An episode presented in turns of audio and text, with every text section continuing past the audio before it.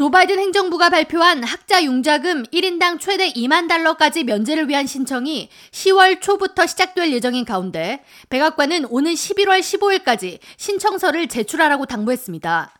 최근 CBS 방송은 학자 융자금 탕감 신청을 위해 준비해야 할 다섯 가지를 소개하면서 마감일에 가까워질수록 수백만 명의 신청자가 한꺼번에 몰릴 수 있기에 신청을 조기에 완료할 것을 권고했습니다.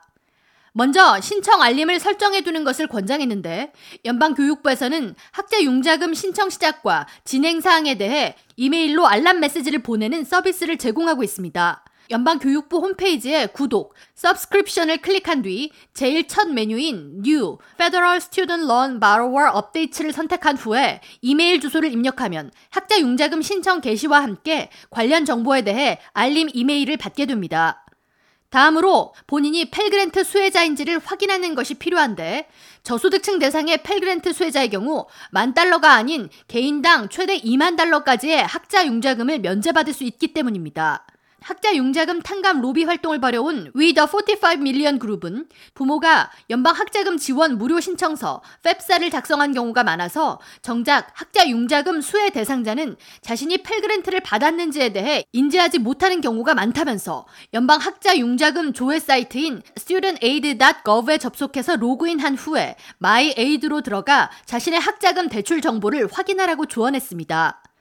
다음으로 자신이 대출받은 학자금이 현재 정부가 보증하고 있는 연방 융자인지 확인해 볼 필요가 있는데 이 역시 studentaid.gov에서 확인할 수 있습니다. 연방정부로부터 인증받은 융자금일 경우 대학원생과 Parent Plus, 즉 부모들을 대상으로 한 대출 역시 탕감받을 수 있습니다. 네 번째로 자신의 정확한 소득액을 확인해야 하는데 2020년과 2021년 세금 신고 시에 1040 양식에 기재된 조정 총 소득이 개인은 12만 5천 달러 미만, 부부 합산 25만 달러 미만일 경우에 혜택이 적용되며 만약 이 금액에서 1센트라도 초과할 경우 융자금을 탕감받을 수 없습니다. 마지막으로 기억해야 하는 사항은 백악관이 제시한 마감일인 11월 15일까지 신청서 작성을 완료해야 한다는 것입니다.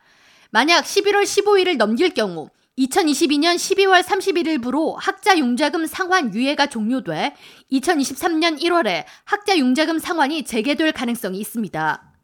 CBS 방송은 학자 융자금을 가진 4,300만 명의 미국 민 중 소득 증명이 이루어진 800만 명을 제외하고 나머지 수혜 대상자 모두 신청서를 작성해야 학자 융자금을 제때 면제받을 수 있다고 설명하면서 이번 학자 융자금 면제로 많은 미국민의 삶이 변화할 것이라고 전했습니다. K라디오 전영숙입니다.